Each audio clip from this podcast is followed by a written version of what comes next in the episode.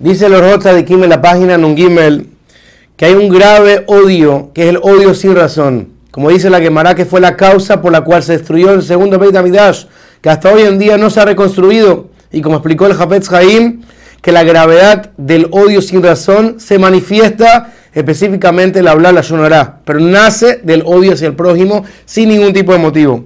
Pero peor que eso, dice el Orjota de Kim, es una persona que odia al prójimo porque tiene celos del prójimo. Y por lo tanto dice el Orjota de Kim que la persona tiene la obligación de reprocharse a sí mismo y alejarse de esta mala cualidad de odiar al otro por algún tipo de celo que tiene. Pero hay otro tipo de odio, explica el Orjota de Kim, que es una persona que odia al prójimo porque el prójimo no hace gesed con él, o no le da el regalo que hubiera querido recibir de parte de él, o que no le presta plata en el momento que necesita el préstamo. Todo esto la persona tiene que alejarlo de su corazón y recibir todo lo que le pasa en su vida con amor. Todo lo que ayer le manda es para su bien. Y la persona no debería estar confiando en los seres humanos. Y que la persona se ponga a pensar, si en verdad tendría el zehut, el mérito de que ayer me dé a mí mismo, no necesitaría regalos ni préstamos de ningún tipo de, ningún tipo de persona.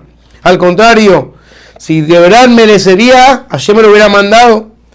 Y si la persona Barminam está pasando por un momento de pobreza o dificultad o de enfermedad o sufrimientos, la persona tiene que pensar todo lo que Hashem hace para mi bien y todo lo que Hashem me manda, tengo que recibirlo para mi bien y con amor.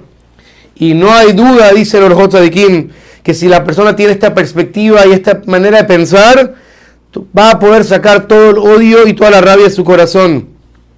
Y esto es un fundamento muy grande para el cumplimiento de la Torah de la mitzvot.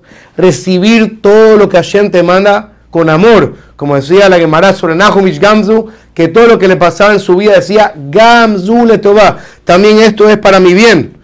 Incluso una persona que vive de esta manera, ya no tiene celos, no tiene rabia, no la coge con nadie personal, porque sabe que al final todo viene a causa Y si la persona internaliza este mensaje, incluso cuando hay una naturaleza de que la persona tiene celos de la competencia, el otro hace el mismo negocio que yo y seguro me está quitando los clientes y por su culpa estoy perdiendo plata, si la persona entiende, Hashem maneja el mundo y todo lo que Hashem maneja es para mi bien, de esa manera la persona ya no siente competencia, no tiene odio, no tiene quejas ni reclamos con ningún tipo de persona.